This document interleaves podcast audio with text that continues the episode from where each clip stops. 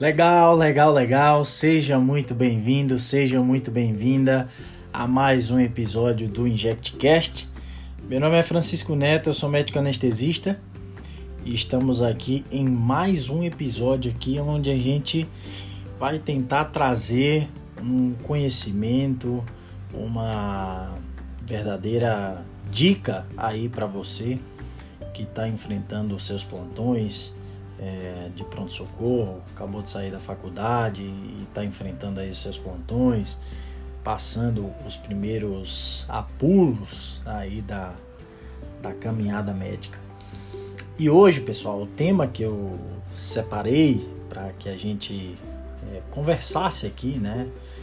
Na verdade, o podcast ele tá ficando cada vez uma coisa mais orgânica mesmo, que a gente algo que a gente é, faça em nossa prática, a gente obtenha bons resultados e isso é, possa que possa ser um conteúdo, um conhecimento, na verdade, uma prática translacional que possa sair do ambiente do centro cirúrgico, do ambiente anestésico cirúrgico que é o nosso habitat natural, tanto meu quanto do Ítalo, mas que esse conhecimento, essa prática, ela possa ser utilizada fora do centro cirúrgico também, lá no cenário da emergência. E aí eu tentei é, simplificar aqui algo para que a gente é, batesse um papo a respeito de uma situação bem frequente no cenário do pronto-socorro, que é aquele paciente que chega ali fortemente hipotenso, independente da causa, e que ele precisa de um pump hemodinâmico, que ele precisa de uma ajuda hemodinâmico, ajuda hemodinâmica. Caso isso não aconteça, ele pode até evoluir para parada cardiorrespiratória ali na sua frente e muitas vezes somente o teu cristalóide, você tem fazer a tua fluidoterapia, somente isso não vai ser suficiente é, para resolver o, o cenário da hipotensão, o problema fisiológico mais frequente ali na, na sala de emergência, no teu pronto-socorro. E pessoal, é, para isso existe uma terapêutica de ponte muito bem estabelecida que nasceu no centro cirúrgico e que foi é, está sendo cada vez mais é, utilizada também, já é bastante utilizada também, principalmente é, nas grandes emergências do Brasil, que são os vasopressores de resgate. Só que hoje, pessoal, eu quero simplificar aqui para você, ser o mais simples possível, é, porque quando a gente pensa em vasopressor de resgate, nós anestesistas, geralmente nós temos assim, nós temos a efedrina, nós temos o metaraminol, aí nós temos a etilefrina, é, e basicamente nos os primeiros que a gente costuma lançar mão é, pelo menos nos, durante a minha residência, é, eu só utilizava basicamente a efedrina, o metaraminol e, o, e a adrenalina como vasopressor de resgate.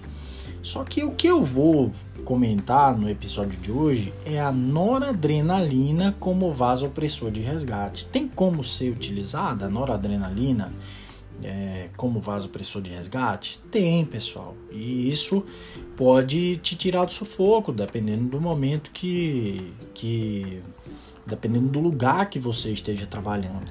Porque às vezes você não vai ter a efedrina, às vezes você não vai ter o metraminol disponível, a, a etilefrina, às vezes você vai ter a adrenalina que está lá, que tem que estar tá lá, né? Porque onde você trabalha tem que existir um carrinho de parada, no carrinho de parada tem que ter uma adrenalina e ela pode sim ser utilizada como vasopressor de resgate. Inclusive a gente já ensinou em outros episódios e no nosso Instagram como isso é feito. E a noradrenalina também, porque provavelmente você vai ter ela disponível aí. Francisco, mas assim, cara, é, Nora, é, como vasopressor de resgate, e eu vou ter que utilizar assim a nora na periferia, no acesso venoso periférico, eu posso utilizar a nora é, no acesso venoso periférico? Pode, pessoal, isso também pode ser feito. E é esses cuidados aqui que eu vou te orientar, porque o grande medo relacionado a quando a gente vai utilizar a noradrenalina no acesso venoso periférico é que ela extravase, né? Eu não quero nora extravasando pela via subcutânea. Por quê? Porque eu sei que isso vai é, resultar em necrose cutânea. Por quê? Porque o vasopressor ele alcança o tecido subcutâneo ali, gera uma vasoconstrição venosa e arterial, veno-arterial tão intensa que isso vai provocar isquemia e posteriormente morte celular. Então é uma situação grave, né? Nora infiltrada num acesso periférico, cara, isso é uma situação grave. Então é, coloca um receio, deixa a gente com o pé atrás mesmo, mas tem como você utilizar com responsabilidade, fazendo passo a passo, otimizando o uso dessa droga, da noradrenalina, no acesso venoso periférico. Nesse sentido, o, o, o mais interessante é que é, você mesmo funcione o acesso venoso periférico. Então, primeiramente, você, se possível, funciona e você mesmo fixa o acesso venoso periférico. Para a gente, isso é muito natural, porque nós anestesistas, a gente até prefere funcionar. Eu prefiro funcionar sempre que possível o acesso venoso periférico, porque uma boa anestesia, tudo começa com um bom acesso venoso periférico. E aí, na hora de utilizar noradrenalina no acesso venoso periférico, esse acesso ele tem que estar, tá, essa venóclise, ela tem que estar tá perfeita, ela tem que estar tá funcionante. E aí você vai dar preferência para regiões mais proximais. Você não vai funcionar uma veia que você pretende utilizar nora nesse acesso venoso periférico na mão do paciente, no dorso da mão do paciente. Não, você não vai fazer isso. Você vai preferir veias da fossa cubital. E em relação a calibre, no mínimo, no mínimo, um gelco 20, né, pessoal? No mínimo. Mas aí de preferência você funciona também um gelco 18, um gelcozinho mais calibroso.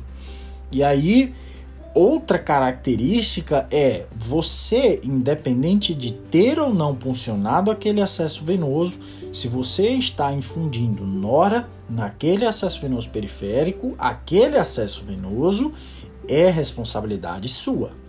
Então, esse acesso venoso periférico, essa nora na periferia, ela só vai perdurar enquanto o paciente estiver hum, sob a sua responsabilidade. Você não vai deixar esse paciente ser transportado, por exemplo, para o centro cirúrgico com uma nora na periferia, a não ser que você esteja do lado do paciente. Você não vai deixar esse paciente sair para fazer um exame de imagem sem que você esteja ali com o paciente, porque se extravasar e você não tiver com ele, cara, a responsabilidade é sua, tá? Então, o acesso venoso ele passa a ser sua responsabilidade. O tempo que pode permanecer, isso aí na literatura é, a gente vê ali um pouco de informações é, discrepantes, mas um tempo assim legal que a gente, nós anestesistas, assim, é, assumimos como um tempo que a gente pode deixar ali, no máximo até quatro horas, tá, pessoal? Existe. É, existem citações na literatura que pode ser um tempo até maior do que isso, mas é, até quatro horas é um tempo adequado para que você é, deixe essa nora no acesso venoso periférico para o teu paciente. Por que quatro horas?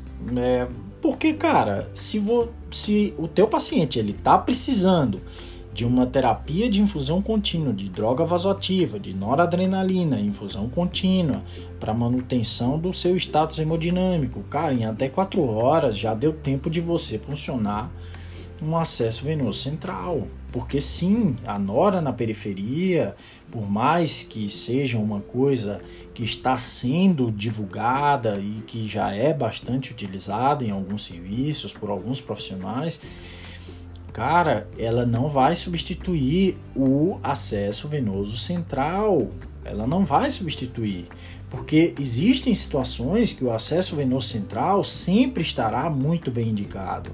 Perspectiva de uso de droga vasoativa no longo prazo, sepse, o paciente está em choque vasoplégico, o cara chega com insuficiência cardíaca descompensada, gravíssimo ali na tua frente. Cara, situações onde a droga vai ser utilizada em, em regime de longo prazo, camarada, é acesso venoso central. Não tenho que ficar inventando de manter essa nora por muito tempo no acesso venoso periférico, né?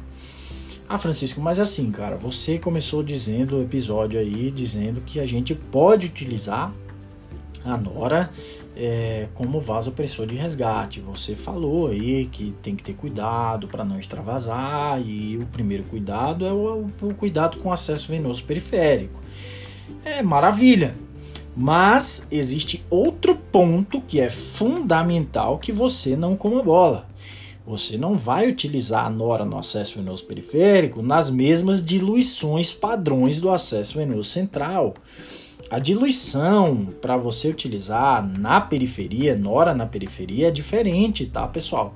Você vai pegar um soro fisiológico ou um soro glicosado, você vai tirar os 4 ml do soro e aí você vai pegar os 4 ml que vem em uma ampola, né, logicamente, de norepinefrina, de nora. E aí você pega esses 4 ml e completa, formando assim uma solução de 250 ml, onde cada ml ali agora possui 16 microgramas de norepinefrina, de nora. E aí, a dose, pessoal, como que você vai utilizar isso aí é, em regime de bolos, em regime de pequenos shots, para um pump hemodinâmico ali, é, como vasopressor de resgate, né? Que esse é o tema do nosso episódio de hoje. Você basicamente vai pegar 1 ml do, dessa diluição, ou seja, 16 microgramas, vai rediluir isso daí para água destilada ou para soro fisiológico.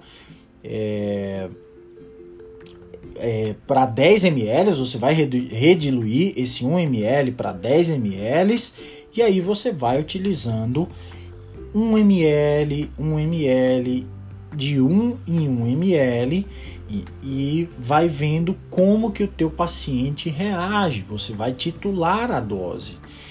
Por quê? Porque droga vasoativa é titulada, é sempre o melhor caminho para droga vasoativa é sempre titular a, as doses, principalmente que você está utilizando a norepinefrina agora, a noradrenalina, numa situação diferente, como vasopressor de resgate. Então você é importante titular, porque cada paciente, pessoal, quando você maneja muito é, droga vasoativa, você percebe que cada paciente re, é, responde de uma maneira específica à droga vasoativa, porque tem vários fatores em jogo ali a quantidade de receptores que o paciente tem, cada ser humano no universo, fatores genéticos, enfim, é, reatividade do endotélio vascular, reatividade do, do, do, vaso sanguíneo, né? Então, assim, é isso, pessoal. O mais importante quando você for utilizar Nora em acesso venoso periférico é tomar cuidado, muito cuidado com o acesso venoso periférico, com, uh, naqueles pontos que eu te falei, posicionamento, na hora de funcionar, na hora de fixar, o calibre, é, o tempo que você vai, vai manter na periferia. E o segundo pilar seria essa diluição. A diluição de uma ampola em 246 ml de soro fisiológico ou soro glicosado, chegando aí a concentração de 16 microgramas por ml. E aí você redilui esse 1 ml para 10 ml e vai utilizando como um vasopressor de resgate ali em, em regime de pequenos shots. E aí e é, é muito boa a Nora para para vasopressor utilizar como regime de vasopressor de resgate, porque ela é uma droga análoga à endógena, né? Só que possui um efeito muito mais alfa do que beta. E é exatamente por isso que você não vai ter o que a gente tem, por exemplo, lá no metaraminol, que é uma bradicardia reflexa. Você não tem na, com a nora com a nora utilizada ne, nesses pontos aí é uma bradicardia reflexa. Não é que a nora não possa causar bradicardia, ela até pode causar, mas isso é tema para outro episódio. Mas assim, é exatamente por isso que você nesse usando assim com cautela, você é, não vai ter bradicardia reflexa e também não vai ter uma taquicardia, né? Então assim, você pode sim utilizar a noradrenalina em acesso venoso periférico. Basta ter os cuidados e aí não vai ter muitos problemas você utilizar. Beleza, pessoal? Espero que esse episódio possa te ajudar aí do outro lado e até o próximo episódio do InjectCast.